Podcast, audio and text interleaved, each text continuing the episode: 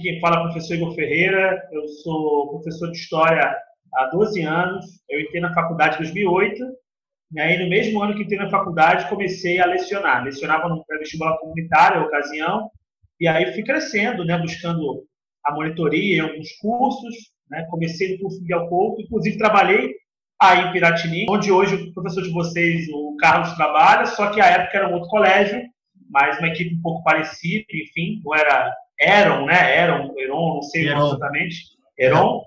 E daí para frente eu comecei a trabalhar direto, né? Trabalhando no aula dos 18 anos para frente, antes de ser formado, mas claro, na posição de monitor, na posição de, de, de professor que entra para substituir alguém, enfim. E aí, na medida que a formação veio, e aí eu comecei a assumir muitas turmas, e depois disso, é, já em 2000 e, é, 2008 entrei na faculdade, então 2012 eu entrei no mestrado. Então saí direto da graduação para o mestrado. Eu fiz mestrado em educação, tanto a graduação na FRJ quanto o mestrado na FRJ. E também continuei dando aulas em alguns poucos colégios para além da rede Miguel Couto à época. Fechei o mestrado em 2014. 2015 ingressei no Colégio Pedro II, onde hoje dou aula. E em 2016 entrei no doutorado, o qual encerraria este ano no dia 27 de março, não fosse a ocasião aí do coronavírus, né? E, certamente vou, vou defender minha tese, a tese está pronta, já está entregue, eu vou defender assim que isso passar, né? E, enfim, vou ter fechado meu doutorado. Nesse meio caminho aí, eu estudei sempre temas relacionados à escravidão no Brasil do século XIX, com ênfase é, no acesso a uma cultura letrada, né? a educação formal ou informal e os meios de acesso a esse tipo de, de terreno educacional no Rio de Janeiro do século XIX, considerando aí tanto a experiência de escravos quanto libertos e homens e mulheres livres de cor, que é o termo que a gente confere àquela parcela da população que, embora negra, não estava inserida numa dinâmica escravista de modo imediato, embora simbolicamente sofresse é, com as consequências e derivações de um sistema escravista que ainda estava vigente. Então, esse é o meu cenário de estudo, é o que eu tenho produzido. Nesse meio tempo, eu consegui ir para algumas universidades americanas produzir coisas lá, é, apresentar trabalho. Estive na Rice em 2018, estive em Harvard em 2019 e, enfim, produzindo artigos, alguns estão em circulação, outras coisas novas para vir. Mas o que eu gosto mesmo, apesar de pesquisar ser uma coisa que eu gosto muito, eu gosto muito da aula, eu gosto de sala de aula, eu gosto de aluno, eu gosto de discutir, eu gosto de provocar e ser provocado, e é por isso que eu estou aí com vocês nesse podcast hoje. Pô, tu chegou aí a Harvard, maneiro, disso eu não sabia, não. É, ano passado teve uma, uma seleção de professores, de, de pesquisadores. É, na verdade, tem um ALARE, né, Afro-Latin American Research Institute. Então, é um instituto de pesquisas afro-americanas. E eles abrem anualmente um seminário, né, o, o Mark Classer Mamelin. É, é, é um, uma espécie de um seminário, né, em que eles selecionam é, deixa eu ter, até, até aqui no documento, eu esqueci até o nome, mas acho que é, não é, não é seminary que é o nome, é um outro tipo de encontro, mas enfim, né, se entende o conceito basicamente. Então, hum? eles abrem uma seleção e aí nessa seleção eles recebem todos os trabalhos de doutorandos, você pode livremente mandar o seu, desde que o seu tema de doutorado esteja de algum modo relacionado a alguma questão de afro-latinidade americana. Então, pode ser desde estudos sobre quilombos até estudos sobre é, escravidão, estudos sobre pós-abolição, alguma coisa que envolva essa comunidade. Né? E aí eles receberam os trabalhos, ano passado foram 700, e eles foram fazendo eliminações até chegar a 16 trabalhos, e eu fui um dos 16 selecionados. E aí eles pagaram tudo, é, passagem, gira e volta, alimentação, hotel. A gente chega lá, apresenta nosso trabalho para os demais doutorandos, e todo mundo faz a crítica do trabalho de todo mundo. Então, na verdade, é uma experiência de troca, né, em que a gente vai meio que o famoso ferro que afia o ferro, né? E aí para tentar melhorar os nossos trabalhos a partir de olhares críticos de outros doutorandos de outros lugares do mundo. Então tinha muita gente no Brasil, que mostra a força da pesquisa brasileira, tinha 11 brasileiros, mas também tinha é, cubano, tinha uma francesa, se não me engano, tinha, enfim, é, americano, tinha gente de outros lugares também. Pô, muito interessante isso, cara. É, mas aproveitando essa trajetória aí que eu achava até que tinha mais tempo que você tinha feito a universidade, mas você foi emendando uma coisa na outra, né? Eu. É, foi tudo muito junto. Saí de 2008 a 11 graduação, 12 a 14 mestrado, aí deu um intervalinho ali que foi que eu passei do Pedro segundo, 16 a 20 agora doutorado. É, e você falou do doutorado de terminar esse ano, eu também começaria o mestrado agora. Terminei a é. faculdade agora e entrei no mestrado, só que coronavírus também não está permitindo. É. Tentei acelerar tudo. Eu tô, com 30, cara. Tentei acelerar bem as coisas, né? Fiz Pô, 30 esse ano. Doutor e professor do Pedro II. Por sinal, a galera lá do, do Heron é assim, muita gente é fissurada no Pedro II, galera do nono ano quer fazer prova para entrar. É, fala um pouco aí da sua experiência com, com o Pedro II, o que, que você fala, tem para falar para essa galera que quer entrar, que tem interesse? É, eu acho assim, o Pedro II, dentro do terreno das escolas públicas, é um lugar que chama atenção. Né? No Brasil, a gente tem um pouco dessa, dessa divisão na nossa cabeça, pelo menos simbólica, entre escola privada e escola pública. Né? A gente associa a escola pública sempre uma coisa muito ruim, a gente sabe disso, é uma, é uma, uma realidade do nosso país. Claro que muitas vezes ela é uma realidade que, de fato, encontra ancoragem concreta de fato, muitas vezes a escola pública se mostra menos é, ajustada, né, dadas aos, aos, problemas administrativos do nosso país, que eu não vou entrar nesse mérito agora, senão a gente não avança. Mas, enfim, a escola pública tem essas questões todas e a gente acaba pensando muito na escola privada como uma, uma solução melhor. Né? E, de fato, muitas vezes acaba sendo. Inclusive, muitos pais usam isso até como ameaça. Né? Ó, se você reprovar, eu vou te botar na escola pública. Então, constituiu-se essa, essa contradição entre privado e público. Mas o Pedro II, ele parece ser de fato e é um, um oásis né, no meio de um deserto. Quer dizer, é uma escola que tem uma estrutura melhor, que tem professores muito capacitados, né, tem processo de seleção para entrar, que é um processo muito sério, é bem difícil, e, consequentemente, eles vão apertando para realmente tirar ali, extrair o que pode ser melhor dentro do nosso cenário de professores. É, tem, muito, tem muitos professores de formação muito longa, né, doutores, mestres nas suas áreas. É uma escola que possibilita a gente dar continuidade aos nossos estudos e os alunos também têm muitas eh, iniciações científicas, projetos. Eu tenho um projeto de iniciação científica lá, um vlog que eu faço com os alunos chamado de Para de História, que está apenas no Facebook. E a gente cruza temas da cultura pop com temas é, históricos. É, tem iniciações científicas de toda a ordem.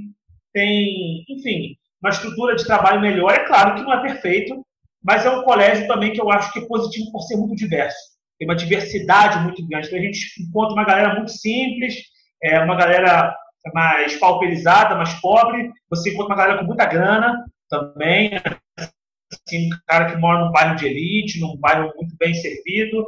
Você encontra um cara branco, um cara preto, você encontra é, o magro, gordo, a galera realmente, assim, essas, esses estereótipos da contradição da nossa realidade, né? Pessoas de matrizes religiosas diferentes, pessoas de matrizes ideológicas e políticas diferentes, porque eu sei também que tem uma representação sobre Pedro II, que é uma representação de como se fosse uma escola é, necessariamente de esquerda, ou com algumas posições bem definidas.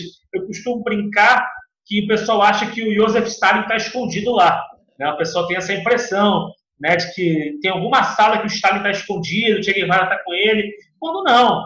É uma escola muito difusa, muito complexa, tem gente das diferentes matrizes ideológicas, e a gente consegue dialogar isso nas salas de aula, consegue lidar com o contraditório, eu acho isso muito, muito positivo. Eu acho que é a escola mais diversa em que trabalhei e que os alunos mais ingressam em debates complexos mais jovens. Então, algumas coisas que eu só fui conhecer e discutir já na época universitária, eles já estão discutindo no ensino médio, quando não no ensino fundamental, no final do ensino fundamental. Então, eles chegam com um estofo intelectual, uma preparação para discutir alguns temas muito cedo, que eu acho que é um pouco da tua proposta aqui no podcast, de tentar levar para os alunos uma reflexão mais acentuada, para talvez eles chegarem aí no ensino médio mais preparados para debater temas que são concernentes à nossa realidade. E eu, você falou essa questão do, de um desenvolvimento até mais maduro desses alunos em questões de, de debate. Eu, na faculdade, também desenvolvi uma teoria de que os alunos que entram no Pedro, de, que são do Pedro II e entram na universidade, parece que eles já estão dez casas à frente em questão ah, de discussões políticas, enfim, sim. questões sociais. E realmente é um negócio visível, é gritante a, a capacidade da escola de, de, de mexer não só com a parte conteudista, assim, com desenvolvimento. Toda aquela história que muita gente fica na demagogia, né? Ah, vamos desenvolver o indivíduo, mas que na prática muita gente não coloca e Exatamente. segundo, pelo visto, sim. Mas aí, aproveitando agora o que você já se apresentou, senão a gente vai acabar fazendo uns 10 episódios sim, aqui. em sinal, já fica aqui o convite para o próximo, porque a história não vai faltar. É, eu gostaria que você falasse um pouco, Igor, da sua visão de, de todas essas questões envolvendo o racismo hoje na nossa sociedade contemporânea, e aí a gente vai fazendo uma retrospectiva, vai pegando algumas questões das raízes históricas. Essa semana passada, na verdade, teve o caso daquela menina no, no Colégio Franco Brasileiro. No é, a Fatu. Isso, a Fatu. Estou seguindo ela no Twitter, por sinal que a garota é sinistra no, no Twitter, tem sempre uns comentários bem assertivos, assim, muito boa. Mas, assim, a gente vê naquelas mensagens de WhatsApp, por exemplo, de uma escola de, de classe média, classe média alta, eu acho que acho que é até mais do que isso, né? É uma galera mais, mais rica ali. E mensagens associando a, a imagem dela, a imagem de um escravo, falando que ela poderia ser vendida por um preço qualquer, que não valeria nada. Então, é uma coisa que ainda está gritante na nossa sociedade. Óbvio que dessa forma foi, uma, foi mais escancarado, mas ainda existe em todas as esquinas aquele olhar torto nos mercados, nas lojas, o segurança seguindo. É, eu gostaria que você falasse um pouco sobre a sua visão sobre isso, e aí a gente começa a fazer a, esse apanhado histórico, é, voltando aí nesse, nessa questão que você estuda. É, vamos lá. Bom, a primeira coisa é dizer com relação à ideia de racismo, né? porque é, é, é, óbvio que nós reconhecemos hoje que não existem raças diferentes dentro da espécie humana. Então, nós fazemos parte de uma grande espécie né? e nós temos diferenças fenotípicas, né? que são resultado, obviamente, de distinções da forma como a nossa genética se expressa. Eu acredito que o professor de biologia, obviamente, possa falar disso muito melhor do que eu. Mas esse terreno básico comum a gente já conhece, a gente já entende. Mas, de qualquer maneira, mesmo que a gente tenha esse discurso, olha, nós somos uma raça só e nós não podemos ficar presos a esse debate, a gente não pode esquecer que isso é algo concreto no cotidiano. Ou seja, embora nós saibamos que biologicamente nós fazemos parte de uma raça só, a verdade é que a experiência vivida na história, nós estamos aqui como professores de história tentando historicizar, ou seja, dar sentido histórico aos eventos, nós percebemos que, embora haja essa compreensão no mundo presente, na prática as relações não são guiadas por esse entendimento. Né? As relações são guiadas por um outro entendimento de raça, que é o entendimento que nós poderíamos dizer que é um entendimento sociológico, tal como o Dubois falava, ou seja, embora sim possamos compreender que somos parte de apenas uma espécie, a verdade é que a forma como nós lidamos com formas, cores, tamanhos, tipos diferentes, né, físicos, ela é visível. Nós tratamos de forma diferente pessoas diferentes, temos sensos de justiça diferentes com pessoas diferentes, não baseando-se apenas nos seus valores, mas na forma como seus corpos estão apresentados e como nós representamos esses corpos. Então, esse é o primeiro ponto. Então, embora alguém possa querer dizer que não existe racismo, eu concordo, não existe racismo, não existe raça no sentido biológico. Mas eu discordo, naturalmente, que não haja racismo do ponto de vista da experiência concreta humana, porque isto é gritante, isto é visível. Quando a gente associa certos tipos a certas práticas, como se essas práticas fossem inerentes, ou seja, se fossem próprias desse tipo. Por exemplo, se associa muito mais a negritude a uma tendência à bandidagem, como se isso fosse resultado de uma dimensão genética ou é, fenotípica, quando na verdade é resultado de todo um cenário muito mais complexo que envolve também oportunidades. Né? A gente sabe disso e também uma construção histórica que coloca certos descendentes de pessoas em alguns lugares, assim como coloca outros descendentes em outros lugares. Então, esse é o primeiro ponto que eu acho que a gente precisa entender. A segunda coisa é que essa noção de construção da diferença pela visão de raça é uma construção que vai passar por fases distintas.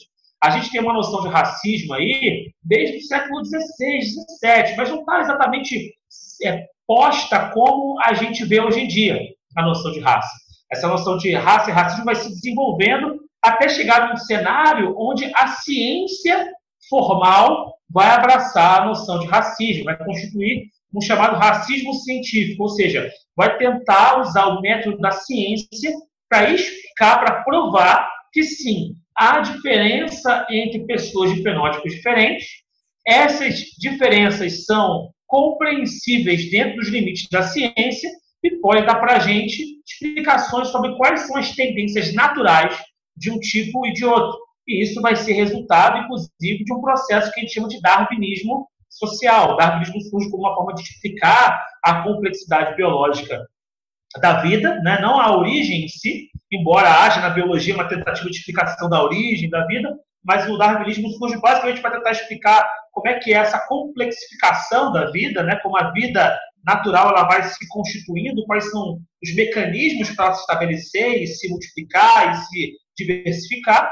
E nesse processo, o primo do Darwin, que é o Galton, ele vai construir algumas imagens sobre isso, assim como Spencer também vai construir certas visões sobre isso. Né? O Spencer já não estou falando que era família, mas são pessoas que estão naquele mesmo terreno, mesmo cenário, discutindo e construindo essa ideia de darwinismo é, social, né? colocando, situando os brancos em uma esfera de conhecimento, os negros em uma outra esfera, os amarelos em outras esferas, e isso vai abrir mais para uma série de coisas, né? para uma ciência que a gente chama de frenologia, que basicamente era medir as distâncias do rosto de uma pessoa e a partir daí chegar a uma conclusão. Olha, essa pessoa tem tendências homicidas.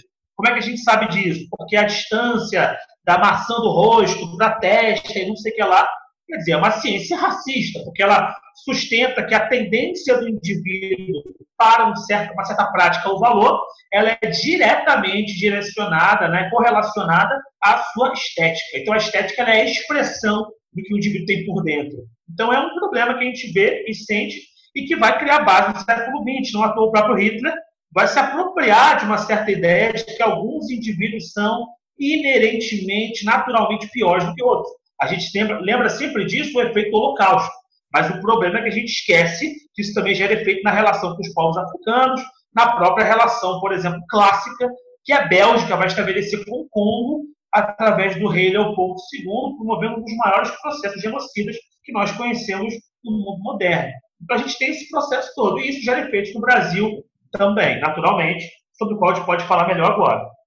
E você citou o rei Leopoldo, a própria Alemanha, né, promoveu uma política genocida na África no, no século XIX, se eu não me engano foi na Namíbia, e muita gente associa essa política de, de raças, de, de, medir as pessoas, de classificar as pessoas, exatamente como se fosse uma coisa do, do século XX, como se Hitler tivesse inventado a diferenciação de, de raças. Mas o próprio Brasil viveu a, a questão da política eugenista, que você é, citou o darwinismo social, que já era uma corrente que, que passava aí pelo século XIX, que, que movimentou muito o imperialismo do, do século XIX, então, é uma coisa que realmente está assim, enraizada na, na nossa sociedade. É, existe, e eu vejo isso muito em, em debates de, de, rede social, que eu gosto de ficar acompanhando, mesmo que não participe muitas vezes, a galera fazendo uma comparação com o racismo, o racismo brasileiro com o racismo americano. Que nos Estados Unidos aquelas imagens ficam bem marcadas assim na mídia dos jovens negros sendo mortos pela polícia, Recentemente teve aquele caso do, do homem que estava correndo e deram um tiro nas costas dele, que gerou uma, uma revolta muito grande. Então, as pessoas acabam tendo essa, fazendo essa comparação, sendo que eu particularmente vejo que aqui a coisa se configura de uma forma diferente. E aquele mito da democracia racial, acho que é muito prejudicial a esse debate.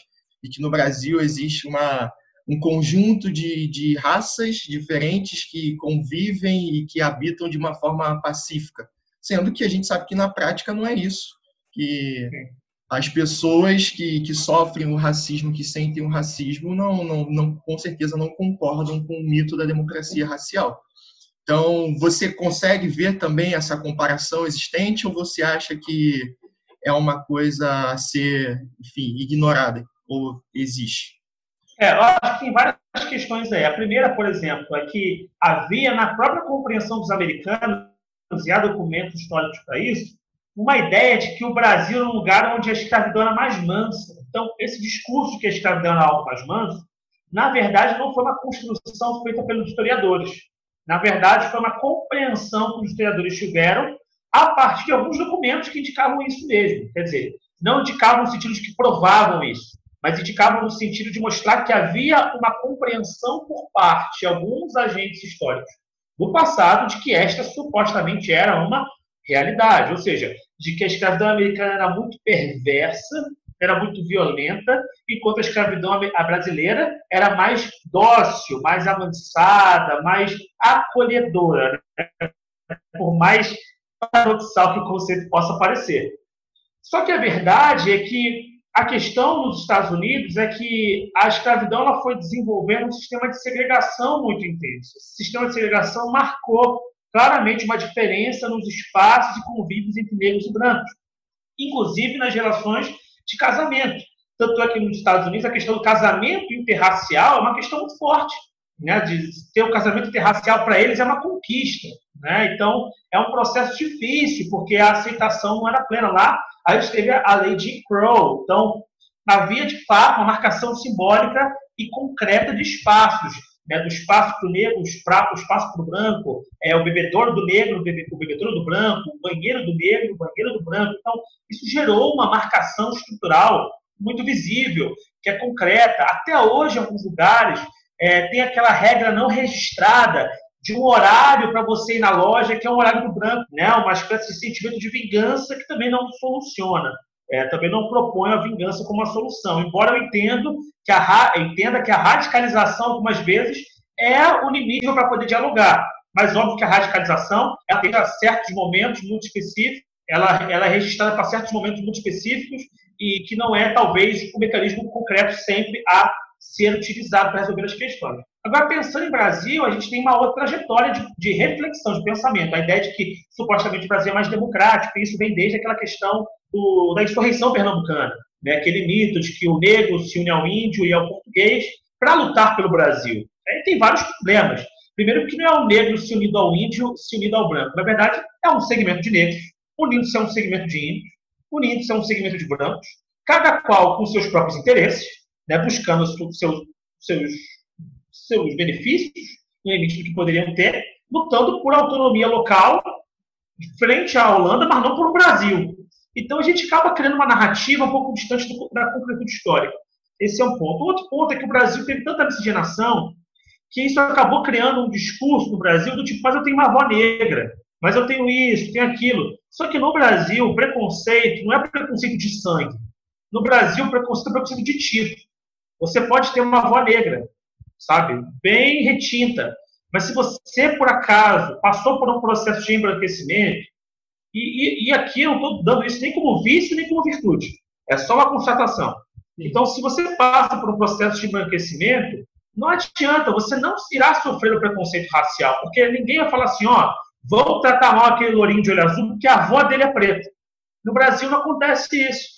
Já nos Estados Unidos, a questão do sangue faz muita diferença. Né? Então, lá é um pouco de preconceito de origem. Aqui é um pouco mais de preconceito de tipo. Né? Então, lá a questão do sangue. Aqui é questão de como o cara te vê, como ele te enxerga. Tanto é verdade que o Brasil ele incorporou uma política eugenista, e para quem não sabe o que é eugenia, é a ideia de melhoramento da raça. A gente faz isso com bicho, né? Por exemplo, a gente vai cruzar um cavalo para poder ser um cavalo de jockey. Você não pega um pangaré, você pega um cavalo campeão, né? E bota ele para cruzar com uma fêmea também, com uma certa qualidade física visível ali, para tentar gerar herdeiros qualificados para um certo propósito. Nós fazemos isso com animais. Agora, entre humanos tem uma dimensão ética aí que a coisa é estranha, porque senão você fala assim, ó, esse indivíduo não pode ter filhos porque ele vai gerar descendentes com um certo grau de moralidade, né? Ou com uma cor que a gente não acha positiva. Então, esse tipo de cenário acontece na eugenia, a ideia de melhoramento. E o melhoramento geralmente está associado à branquitude. Historicamente tem associado à branquitude. Então, é verdade que a, a noção de beleza é muito branca ainda, né? Fala assim, o menino é muito lindo. Como é que ele é? Ele é louro de olho azul, né? Quando você vai ter um filhinho, o pessoal fala, ah, eu quero que meu filho tenha um olho claro e tal. É difícil alguém pensar a noção de beleza, ah, eu quero um filho lindo, eu quero ele bem pretinho, de cabelo crespo. É, as pessoas não pensam beleza a partir dessa noção, e nem em outras coisas positivas. Mas, enfim, isso é uma outra questão. Mas voltando aqui, então o Brasil vai ter uma política eugenista também. E isso é mostrado, quer dizer, a própria administração brasileira contradiz essa noção de que o Brasil é um país de miscigenação tranquila ou é um país de aceitação plena de democracia racial. que no início do século XX, assim que o Brasil tinha virado uma república, é, o Brasil enviou um representante, agora não me lembro o nome do médico, se você lembrar, você pode até me ajudar aí. Mas eu acho que é alguma coisa Barbosa, não tenho certeza, posso estar enganado aqui. Mas esse médico ele vai para um congresso chamado Congresso das Raças. Foi realizado em 1911, se não me engano, 10 ou 11. E nesse Congresso das Raças, o representante brasileiro, que era um médico, ele efusivamente contou para os presentes, né, ele discursou para os presentes, dizendo que o Brasil teria um futuro brilhante, porque o Brasil estava embranquecendo, o Brasil estava no processo de embranquecimento. Ou seja, ele está atrelando a branquitude à civilidade ele está atrelando a branquitude ao progresso, ao desenvolvimento e, consequentemente, associando a negritude ao atraso. Né? Tem um outro quadro muito conhecido que mostra isso, que é a tal da redenção de Kant, que mostra uma avó negra tendo filhos mestiços e um neto branco, no mesmo quadro, na mesma tela. E ela agradece aos céus pelo fato do seu neto ser claro. Por quê? Porque ele se livrou de uma maldição que é a cor da pele. Né? Ele está tá mais próximo do progresso, de um futuro melhor. Então, essa ideia está muito, tá muito forte no Brasil ainda. Ela, ela ainda existe de modo muito forte.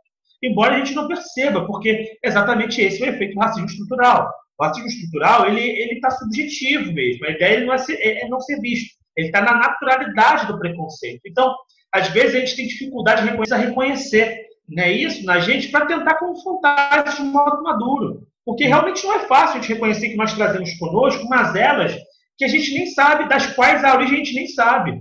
Elas simplesmente existem, atravessam a gente de modo quase que voluntário. Mas elas existem. É um exercício de maturidade reconhecê-las né, e tentar lidar com elas da melhor maneira possível.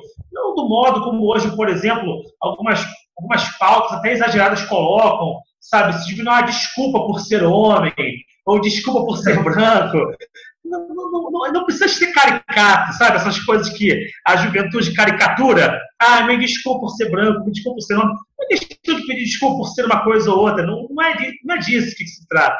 Se trata só de a gente reconhecer os limites formais dos nossos entendimentos sobre as coisas. E isso já é o suficiente para a gente poder amadurecer o debate. Porque a gente sabe que o nosso país ele tem uma trajetória racial de exclusão. Isso que a gente chama de racismo estrutural hoje em dia levava o nome de trajetória racial de exclusão, porque alguns indivíduos estão situados, estão inscritos numa certa dimensão racial, eles tiveram menos acesso ao sol, vamos dizer assim, né? menos lugar ao sol, menos oportunidades do que alguns outros. Esse é um ponto concreto, visível. E houve uma narrativa ainda que os subordinou a um lugar pior dizendo que ser branco, ser claro, é representação de desenvolvimento. Então, nosso próprio país, no século XX, discute sobre isso e se coloca favorável ao embranquecimento, acreditando que isso é um sinal de desenvolvimento, é um sinal de melhoria. Então, a nossa própria burocracia administrativa estatal, né, ela contesta essa narrativa. Então, a gente fala, ah, mas o Brasil falava sobre democracia racial. Tá, pode ser os nossos sonhos, mas na prática o discurso era outro. Era um discurso de embranquecimento e de que haveria progresso junto a isso. Essa é a dinâmica que nós tínhamos. E hoje pode ser que ela não esteja tão aberta, mas ela está presente de um modo muito subjetivo, muito subjacente, em práticas quase imperceptíveis no nosso cotidiano. E você citou a questão eu, eu, eu, acho particularmente esse negócio uma coisa ridícula de desculpa por ser branco. É, ridículo. Isso, isso é patético. É.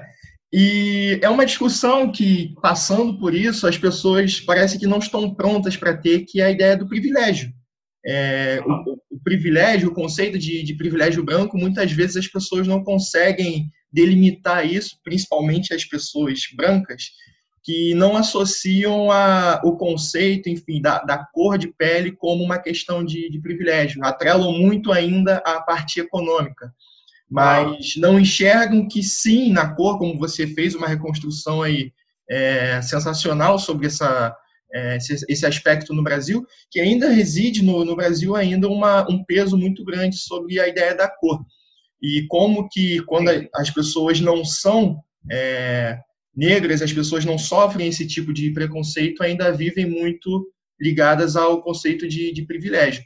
E você citou também Estados Unidos no período da, das leis de Jim Crow. Eu estava lendo esses dias sobre é, o período da reconstrução nos Estados Unidos, né, onde os negros, enfim, conseguem a abolição da escravidão e começam a querer integrar a política, votar. E em muitos lugares eles eram assim grande parte da população, principalmente em regiões do sul, que eram as regiões escravistas, né?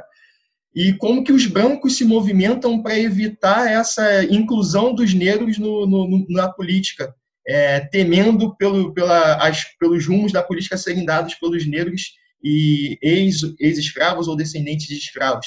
E no Brasil a gente vê uma coisa que, quando eu comecei a estudar história, professor, não sei se você conhece, Fernando Pena, da UF, que é um professor de educação. Sim, a gente fazia parte do mesmo grupo de pesquisa.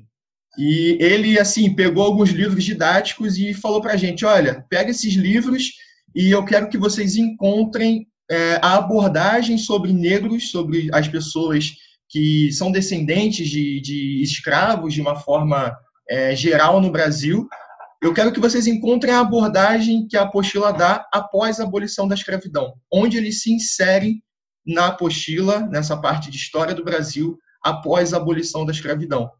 E foi ali que eu tive assim o primeiro contato com esse com essa ideia de pós-abolição, de inserção da é, muitas vezes a gente discute isso na escola, né? Tipo, ah, não teve uma inserção do, do Estado é, dessas pessoas, não teve uma, uma inserção dessas pessoas pelo Estado. Ah, teve uma ideia é, fictícia de que a princesa Isabel foi a grande liderança da abolição da escravidão. Mas quando a gente para para olhar isso a fundo, você vê que a questão é muito mais absurda do que isso.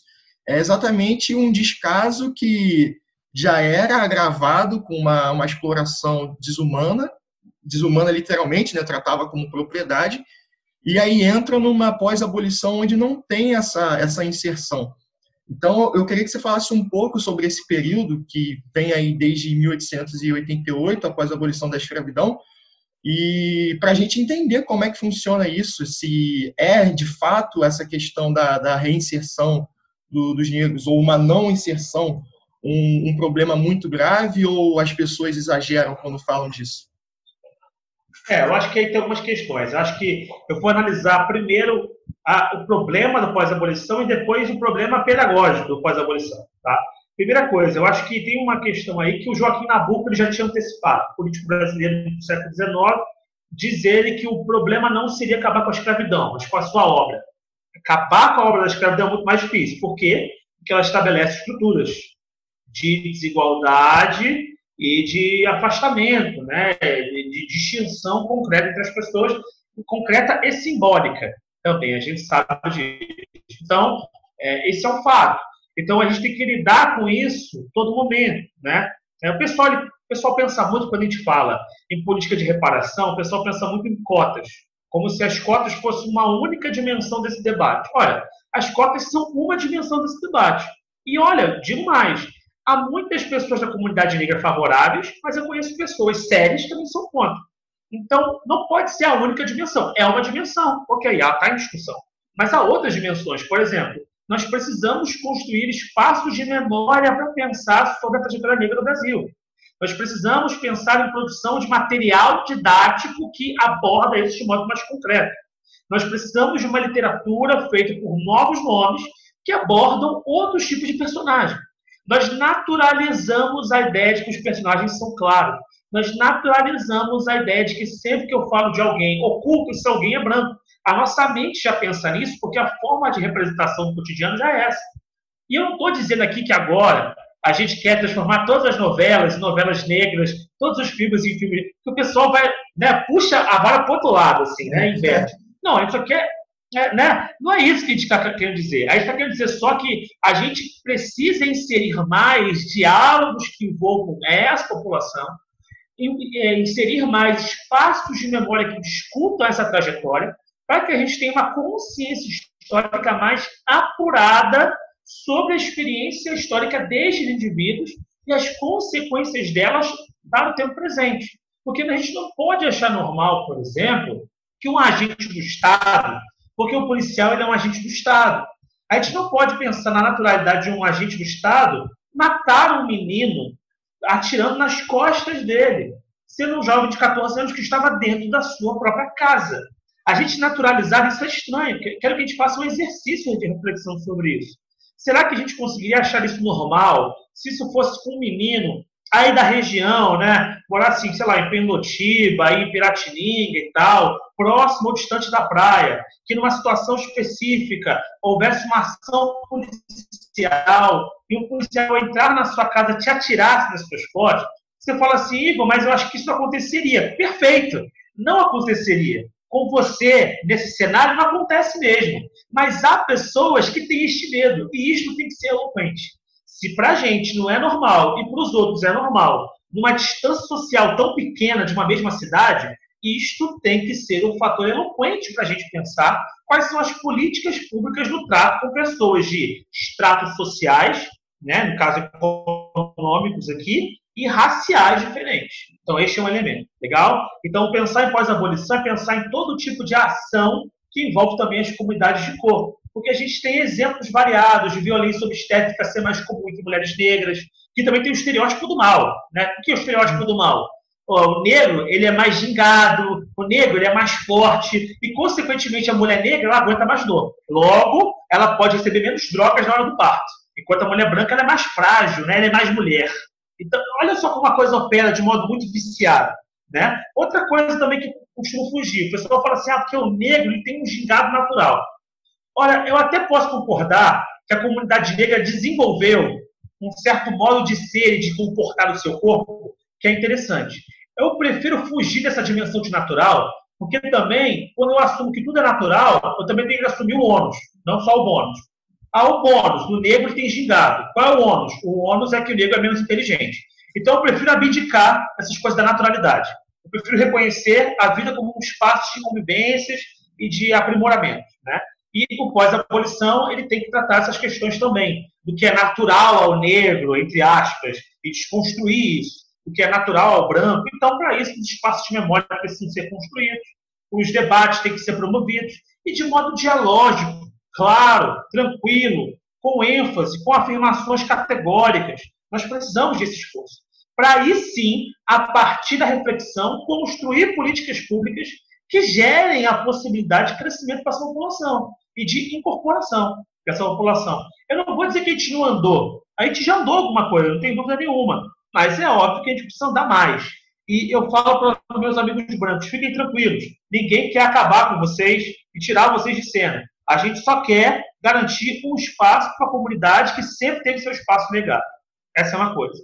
A outra coisa, eu acho que é questão pedagógica. E aí eu acho que nós, professores, também erramos. Eu explico por quê. Porque a forma como os livros didáticos são construídos e a forma como as nossas narrativas de aula são construídas é, tem alguns problemas.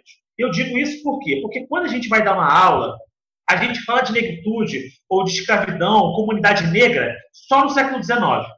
A gente fala, porque no século XIX a comunidade negra, seja ela escrava, liberta ou livre, passa por essas mazelas, essas, essas, essas, essas, essas. E eu costumo dizer que os professores, nós temos um vício. Qual o vício? A gente quer dar aula como se fosse um filme. Como assim? Tem um problema inicial, uma intriga, essa intriga é desenvolvida e no final tem uma conclusão. E você sai do filme feliz porque tem conclusão. Vamos pegar o exemplo de Vingadores. Surge um vilão, aí o vilão faz o diabo, destrói tudo, acaba com a vida das pessoas, e no final os heróis têm que vencer, isso é óbvio, né? Os heróis vencem e as coisas se resolvem, a vida volta, que maravilha. E a gente dá aula um pouco assim. Gente, teve escravidão no Brasil. Mas aí veio a abolição. Que alegria, pessoal. Acabou. Gente, a gente se vê semana que vem para poder falar de Primeira República. Como se aquele capítulo tivesse sido encerrado na experiência histórica. E aí o aluno ele passa a viver achando que a história é uma coisa que aconteceu no passado e que o tempo dele não é atravessado por consequências e derivações daquele tempo. Como se aquilo tivesse sido encerrado, né, professor? Aquilo acabou, aquele ciclo já foi. Não. O que foi foi a minha explicação sobre uma dimensão desse ciclo. Mas as demais experiências dali oriundas, elas continuam atravessando nosso cotidiano. Só que como é que a gente erra? Porque na semana seguinte a gente fala de Primeira República. Depois a gente fala de quê? Coronelismo, aí depois fala de Vargas. Quando a gente fala de Vargas, ao invés de a gente falar de múltiplas dimensões do cotidiano, a gente só fala da dimensão patrão-trabalhador. nós conceituamos a sociedade agora apenas em duas dimensões. Gente, tem o patrão e tem o trabalhador. A gente aprendeu a ler o século XX pela dimensão laboral, pela dimensão de trabalho. Então a gente só pensa patrão, trabalhador, patrão, trabalhador. E esquece que o trabalhador pode ser mulher ou homem, branco ou negro, homo ou hétero, entendeu? Moral ou imoral, sei lá, sabe? Pode ser favorável ao governo, pode ser desfavorável, pode ser direita ou de esquerda. Ou seja, a gente esquece que nós não somos monolíticos. É muito simples. Que nós somos difusos, complexos, nós somos uma miríade. Nós somos, nós somos vários em um só. Nós temos múltiplas identidades. Mas a gente só lê o século XX assim. Gente, direita e esquerda. Ou a gente lê patrão e trabalhador. E a gente esquece que existe um cara que é preto. Que está ali. Que, que tem questões próprias. Mas como a gente só faz isso para o século XIX, vira para o século XX a chave, quando a gente vira a chave, a gente mata o debate.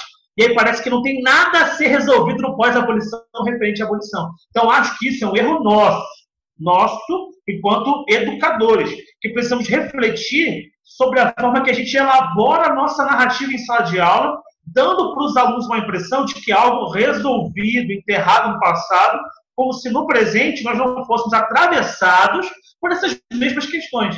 Inclusive, muito baseados por uma ideia de que o amanhã será melhor. Como se isso fosse um dado histórico. Quer dizer, a história tem uma razão própria, que garante que o amanhã será melhor. Como se amanhã pudesse ser pior. E pode. Né? A gente vê no século XX que o amanhã pode ser sempre pior. Né? Ah, o, amanhã vai ser ótimo, Primeira Guerra Mundial. Não, mas depois vai ser melhor, veio a Segunda. Então, assim, a gente tem que acabar com essas pretensões e encarar o fato de que quem vai produzir mudança histórica é a gente. E que a história não é algo pronto e fechado. Se o aluno ali entra falando, gente, acabou, né? A história foi zerada. Amanhã já é o futuro do, da alegria. E o, acabou, acabaram os problemas.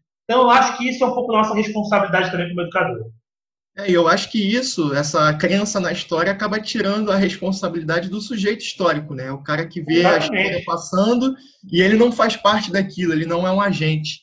E você falou da entrada na Primeira República, o aluno muitas vezes vê a revolta da chibata e acha que aquilo dali é uma coisa completamente desligada, deslocada do, do contexto que, que, aquela, que aquele grupo está vivendo.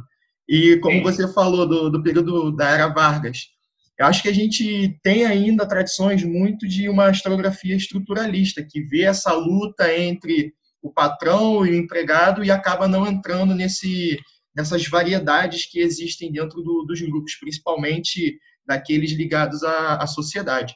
Então, eu acho... acho que nesse sentido. Ah, pode falar. Não, pode falar. Não, eu falo que nesse sentido, acho que até a matriz historiográfica marxista, ela trabalha um pouco nesse sentido. Assim, claro, eu, eu Igor, não sou marxista do ponto de vista filosófico. Até porque eu creio em transcendência, né? eu creio no divino. Então fica difícil ser materialista histórico e crer no divino ao mesmo tempo. É uma questão. Mas, óbvio, nós usamos o marxismo como ferramenta de interpretação histórica, tá, pessoal? Então, só vou explicar para vocês que quando a gente fala que alguém é, usa do marxismo como método para entender a história, não necessariamente essa pessoa ela é o quê? Ela é politicamente ligada ao marxismo ou ela é filosoficamente ligada ao marxismo, tá? Tem diferenças aí, embora essas coisas possam ser em maior ou menor medida atreladas, beleza? Mas eu acho que tem uma tendência de a gente ler tudo por esse viés marxista, né? De patrão empregado junta de classes.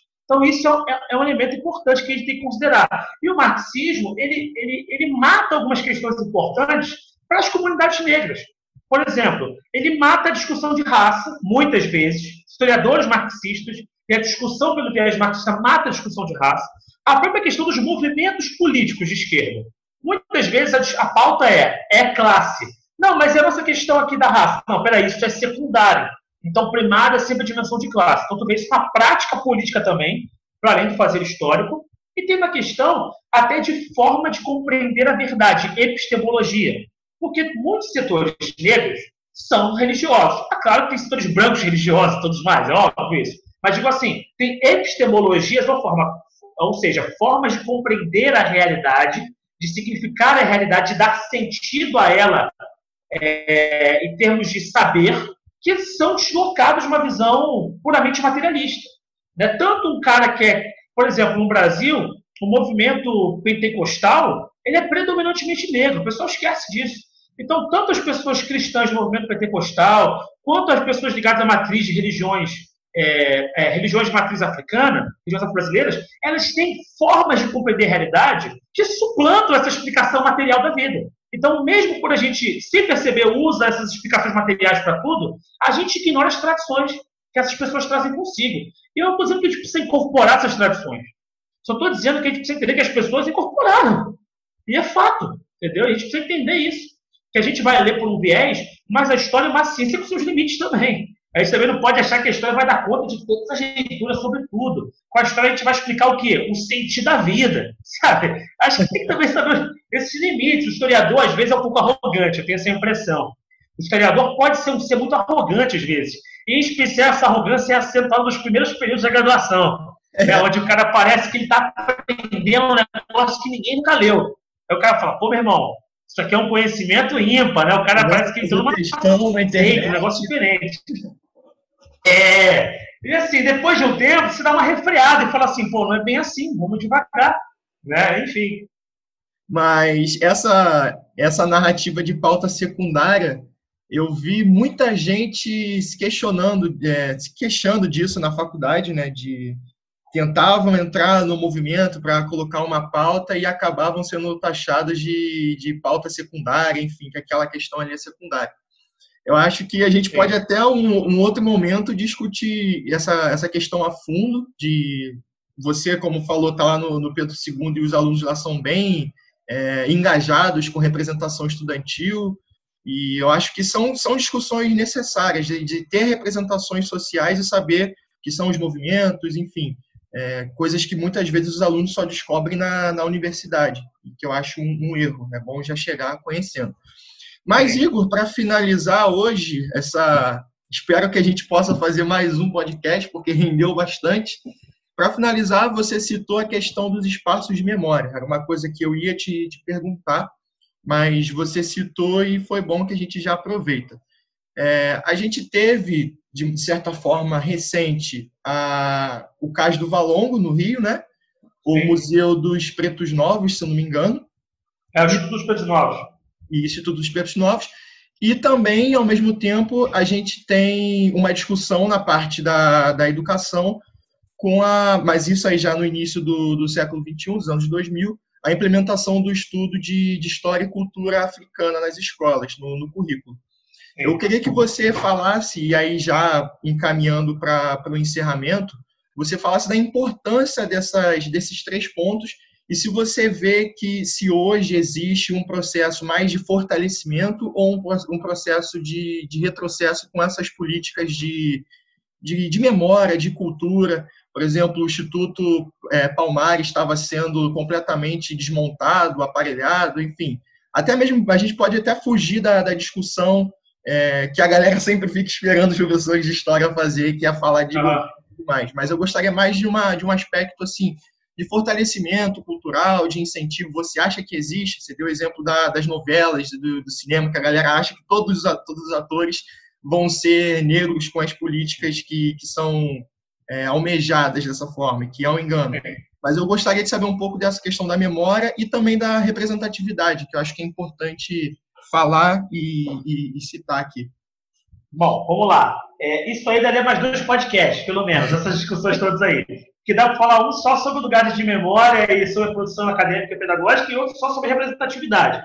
Porque eu, particularmente, embora reconheça a importância da representatividade, tenho críticas à forma como ela é operada hoje. Inclusive, eu tenho um vídeo lá no meu, no meu, meu canal do YouTube, que quiser ver depois. O canal do YouTube é Questão de História. Já vou fazer no jabá aqui agora, tá? Eu ia falar para você divulgar, não. Divulga aí. É. E, e, lá no Instagram é arroba Questão de História. Tá tudo junto. Eu tenho um vídeo onde eu faço uma crítica com relação à questão da identidade a partir do Big Brother. Do Big Brother. Por quê? Porque no Big Brother teve aquela eliminação do Babu e muita gente atrelou acriticamente isso exclusivamente à dimensão do racismo. Ou atrelou a manutenção das meninas a uma pauta feminista. E eu acho que há discussões importantes aí a fazer sobre esse tipo de representatividade, como a gente tem a crítica, supondo que basta ter alguém ali igual a mim, que as coisas são mais ou menos resolvidas. Eu não vou entrar nesse terreno, porque só o vídeo que eu fiz baseado nos meus stories deu 16 minutos e 50. Então eu vou fugir disso agora. Quem quiser, tá lá disponível. Já deixa aí, ó, galera. é, vai lá ver o vídeo do Igor para saber. Ele já deixou aqui a, a pitadinha e vai lá agora para conferir. Exatamente. O, o, vídeo se chama Identidade e BBB. Não é difícil de achar. Tá numa pasta lá chamada Drops. A pasta Drops é uma pasta que eu coloco todos os meus comentários é, aleatórios, desde, sei lá, Coreia do Norte até jornalismo e temas que me interessam, Big Brother. Tá? Então lá na pasta tem esse, esse vídeo.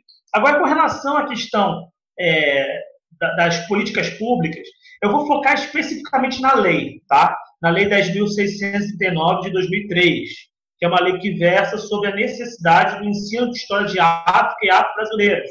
E é uma coisa importante é que a lei não versa sobre ensino de história exclusivamente. Ela versa sobre ensino de África e afro-brasileiros. Ou seja, essa responsabilidade para isso de conversa não é apenas no campo das humanidades é, e também não é apenas, é, inclusive, de historiadores. Ela, essa discussão precisa ser feita em todos os campos pedagógicos possíveis. O professor de física, de química, de matemática precisa tentar inserir estes tipos de debate à luz das suas próprias disciplinas no contexto lá da produção de conhecimento dos seus alunos. Como a gente pode fazer isso? Bom, os professores de química, eles só falam de químicos europeus. Os de filosofia só falam de filósofos europeus. Será que ninguém está pensando em mais nada em nenhum outro lugar do mundo? Será que lá no rincão da Ásia ou da África não tem ninguém dizendo nada que poderia ser dado como inteligente ou filosófico? Então, por exemplo, é um caminho que precisa ser feito pelos nossos amigos. Será que não tem nenhum princípio físico que tenha sido feito por algum árabe, ou por algum africano, ou por algum árabe do norte da África? Né? Então, são questões importantes que a gente precisa pensar e dialogar com os nossos alunos. Agora, no campo da história, por exemplo, eu acho que a gente andou pouco. Eu acho que a gente já vê alguma coisa, por exemplo, de material no YouTube, coisa que há 15 anos atrás a gente não via, uma aula sobre um império africano específico, ou sobre uma África antiga, a gente já começa a ver isso aparecer, a gente já começa a ver professores dando pitacos sobre isso, comentando. Há uma pós-graduação na qual eu dou aula, inclusive, eu dou aula pós-graduação de ensino de história da África. É uma pós-graduação lá no Pedro II, tem uma disciplina onde eu, eu, eu discuto a reelaboração de narrativas da África do século IX e XVI. Então, uma, uma, já, já tem pós-graduação, então a gente está andando. Agora, eu sinto, e isso eu falo pelo Pedro II, a gente aqui rasgou elogios ao Pedro II e tal, mas veja só, mesmo no Pedro II, se não é o Igor para propor isso no ensino médio, isso não avança lá. Porque, naturalmente, todos nós temos nossas preocupações, aquilo que nos move mais, isso é normal. Só que, veja, esse tipo de, de debate sobre a África ainda é muito dependente de uma figura de ponta de lança que puxa esse debate. Lá eu tenho um projeto chamado de Muito Além de Wakanda, onde eu pego os alunos, é um trabalho anual. No primeiro trimestre, a gente faz pesquisa sobre algum tema relativo à África, da Idade Média ou contemporânea, tá? Mais ou menos esse corte. Beleza? Os alunos, no segundo trimestre, produzem os cartazes ou as suas intervenções pedagógicas, as suas oficinas. E no terceiro trimestre, a gente marca uma visita guiada por esse museu que a gente cria na escola. A gente cria uma experiência tipo museológica, marca horários com turmas e faz visitas guiadas com eles pelos cartazes, pelas intervenções, tem, tem coisa com comida, tem coisa com tudo, sabe? A gente faz na escola isso. E aí eu puxo professor de física, de biologia, de química, é, de, de, outros, de história, de geografia, para trabalhar comigo.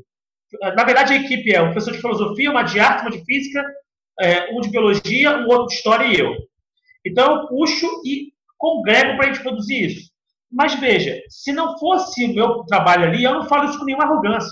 Eu falo isso como um elemento concreto. Esse trabalho não daria. É porque isso é muito caro a mim. Ou seja, isso não foi incorporado de modo sério ao currículo, você está entendendo? Que independa de uma figura para puxar. Quando isso está inserido de modo concreto no currículo, estrutural, aí não depende de A, B ou C para ser feito. Hoje ainda depende muito de A, B ou C.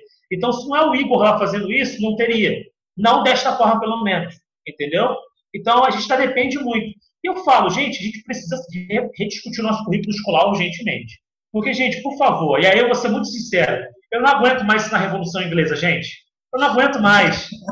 Eu não aguento mais ensinar a Guerra das Duas Rosas, tudo em Lancaster. Eu não aguento mais. Eu não consigo ver qual o impacto disso para o nosso aluno. Eu não consigo entender, com todo respeito, se alguém aí estuda a Revolução Inglesa e gosta, mas para mim é uma coisa tão ampassant que poderia falar, galera, nesse processo da Revolução Inglesa, o liberalismo se fortaleceu e a monarquia absolutista se enfraqueceu. Acabou. Mas isso é importante. Aí eu pergunto, para quem, cara pálida? É importante para quem? Porque tudo é importante é para quem ou para quê. Sabe? Será que não é mais importante para a gente, como sociedade brasileira, pensar nos africanos que vieram para cá, que formam quem só o nosso povo hoje? Não é mais importante isso? Então, assim, Revolução Inglesa é indispensável. Mas falar no Reino do Mali, Gana, Songhai, falar de África contemporânea, África após a África após colonialismo não é importante. Mas por que, que não é importante? Quem definiu esses critérios curriculares? A gente não pode subverter e discutir isso. Eu acho que são fenômenos que a gente tem que cair de frente. Entendeu? Então, assim, claro, lugares de memória, políticas públicas, tá, mas nós, como alunos e professores, o que a gente está disposto a fazer no limite do que a gente pode realizar? Ao invés de ficar esperando só a política pública acontecer, o que é que nós podemos fazer concretamente hoje para poder dar um cenário diferente de aula? Então, acho que a gente precisa estar aberto a isso, entendeu? Por exemplo, se uma professora de arte, já aconteceu no Pedro II, ela propõe estudar arte indígena. Tem alunos que reclamam, professora, mas o renascimento, professora, mas o cubismo, mas não sei o que lá. Amigo, você viu isso todos os anos do sexto ano para frente. Todos os anos. A professora propõe um ano uma coisa diferente, você está reclamando que tu já viu. É igual aluno que chega no início do ano. Deve ter passado por isso já, Carlos. Professor, oi. Você vai dar. Ah, rapidinho, inverter. Você pergunta assim para a turma, gente, quem gosta de história? Sempre tem essa pergunta, né? Ah, eu gosto, não gosto, não gosto, eu gosto. Tá, beleza. Aí depois você fala, beleza, gente, quem não gosta, vamos fazer nosso esforço, eu vou tentar fazer algo diferente. Você promete, né? Mundos e fundos para os alunos. Aí tem um aluno que falou que gostava de história, levanta a mão e fala assim, professor, você fala, Joãozinho, é, vai ter Segunda Guerra Mundial esse ano? ele não gosta de história, ele gosta de Segunda Guerra. Entendeu? Então, a gente precisa fazer nossos alunos sair desses limites que a gente definiu como história. Que é, Segunda Guerra é o século XX, né? Segunda Guerra é o século XX, e história é a Europa. Entendeu? E pelos mesmos checkpoints de sempre. A gente precisa, não há limite, de tempo, não há tempo para dar conta de tudo. Escola é escolha. Para dar conta de uma coisa, você abdica e abandona de outra. Nós sempre abandonamos a África. Por que, que não podemos inverter agora? Por que, que a gente não pode abraçar um pouco mais de África e abandonar a Revolução Inglesa? Me perdoe, os amantes da Revolução Inglesa. Por que, que a gente não pode abdicar disso? Por que, que a gente não pode abdicar da Guerra dos 100 Anos? Por que, que a Guerra dos 100 Anos, nos seus detalhes, nos seus detalhes e nomes, é tão importante? Por que, que a gente precisa aprender na França, desde o Hugo Capeto, dos capetinhos, até o século XVI, até o, a, o Luís XVI. Por que isso é tão importante? Eu acho que questionar e desnaturalizar isso é um fenômeno necessário. Por que, que é tão importante? Por que, que isso é tão indispensável? Por que, que tem que saber todas as revoltas nativistas, gente? Por que, que todas elas são tão importantes? Por que, que a gente não pode abdicar de uma coisa ou outra para poder focar em quê? Fenômenos diferentes. Enquanto não fizermos isso, não adianta. Vamos contribuir para a imagem do negro enquanto escravo. Porque a única coisa que a gente ensina para os nossos alunos é o africano escravo. Aí é difícil, gente. A África não é só escravidão, não, tá? Não adianta eu só falar isso, eu preciso oferecer alguma coisa. Não adianta eu só falar, gente, a África não é escravidão. Mas quando eu vou dar aula, eu só falo de África como escravidão. Não tem como. O que o meu aluno vai assimilar vai ser isso. Bom, o professor fala que não é, mas ele só me oferece isso. Então a crítica tem que vir com algo que substitua. Não adianta criticar, tirar aquilo do lugar e botar algo no lugar. Tem que botar algo no lugar que substitua essa visão tradicional. E aí nós precisamos de rever o currículo escolar. Nós precisamos, dentro das nossas escolas, mexer nisso. Os professores precisam subverter essas ordens, sobretudo em escolas de bairro. Né? Quando você tem um sistema de ensino fechado, ferrou. Mas em escolas de bairro, onde você tem mais autonomia, é propor mudanças. Eu quero fazer isso aqui, posso levar para os pedagogos, levar para os pais, e propõe e fazer, realizar e sentir. No início, ah, mas eu não sei nada de África. Aprende junto com os alunos. O professor não é um depositário. Ele não deposita. O professor, ele desenvolve saber junto com os alunos. Ele media o saber. Então, a gente precisa também acabar com essa coisa do professor guru.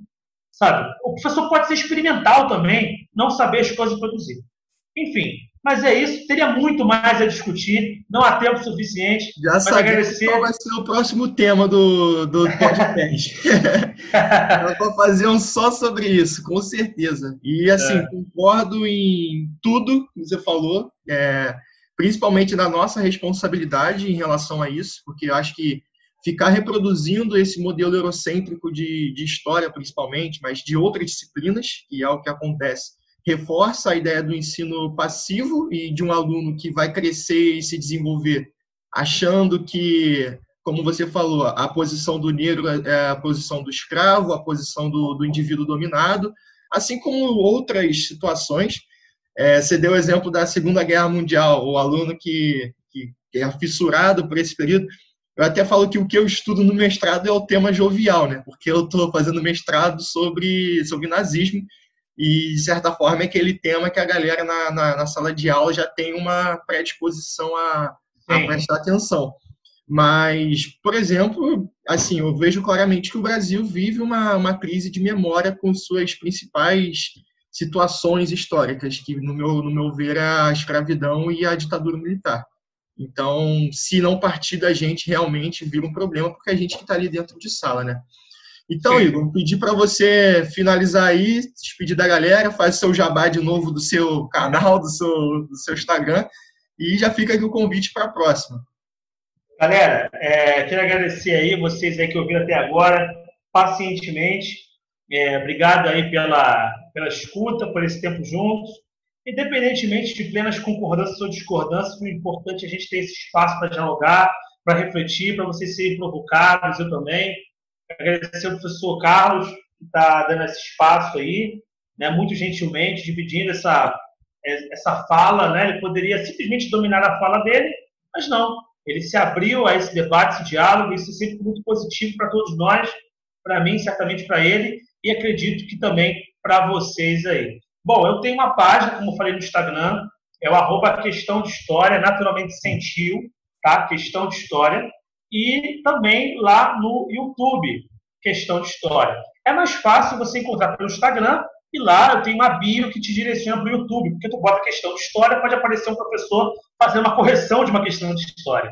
Então, talvez procurar o Instagram seja um caminho melhor, depois você procura lá pelo YouTube. Lá eu tenho tanto videoaulas, tá, que eu estou subindo, quanto é, aulas curtas, que é um quadro que eu chamo de no máximo em cinco, onde eu explico algum tema em cinco minutos, eu tenho aulas que eu, que eu nem apareço, que é só tela e eu apareço com os elementos explicando. Tem comentários meus pessoais sobre alguma coisa do mundo comum. Tem correções de história para o Enem. Tem, a gente tem já a correção do Enem 2018 completa, subindo o Enem 2017 agora. E a ideia é continuar produzindo três vídeos por semana.